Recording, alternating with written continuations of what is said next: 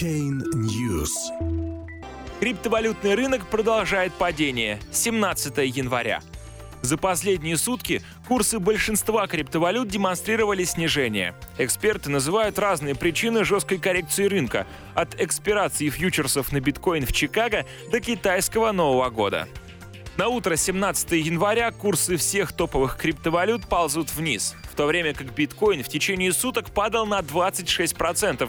Из списка топ-50 не обесценился лишь Tether. На некоторых площадках цена биткоина опускалась ниже 10 тысяч долларов. И все же флагман криптовалютного рынка смог удержаться и в настоящий момент торгуется в районе 11 300 долларов за единицу.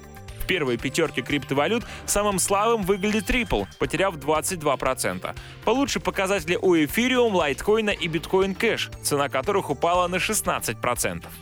Глобальная капитализация рынка до начала обвального падения составляла 710 миллиардов долларов и снижалась до минимума на уровне 450 миллиардов.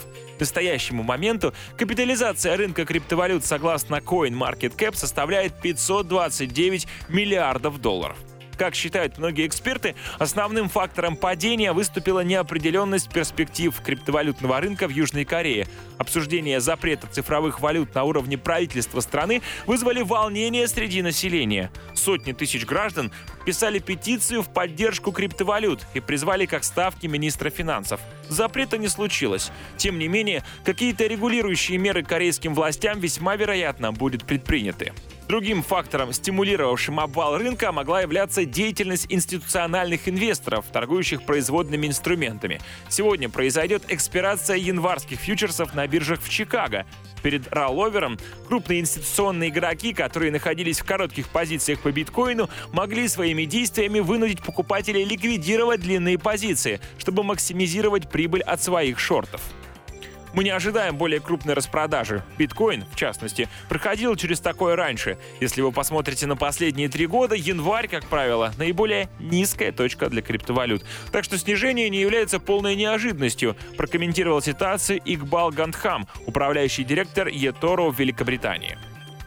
Некоторые эксперты указывают на негативный аспект сезонности. В последние годы биткоин каждый январь испытывает существенное давление, но затем неизбежно восстанавливается и обновляет предыдущие максимумы. Отчасти это может быть обусловлено китайским Новым годом, который является самым продолжительным праздником в Поднебесной — 15 дней. Первый день праздника приходится на второе новолуние после 21 декабря. Как правило, это один из дней между 21 января и 21 февраля. Будущее остается неопределенным, но многие верят, что за крупным падением на фоне бесчисленного количества масштабных технологий последует еще более значительный рост.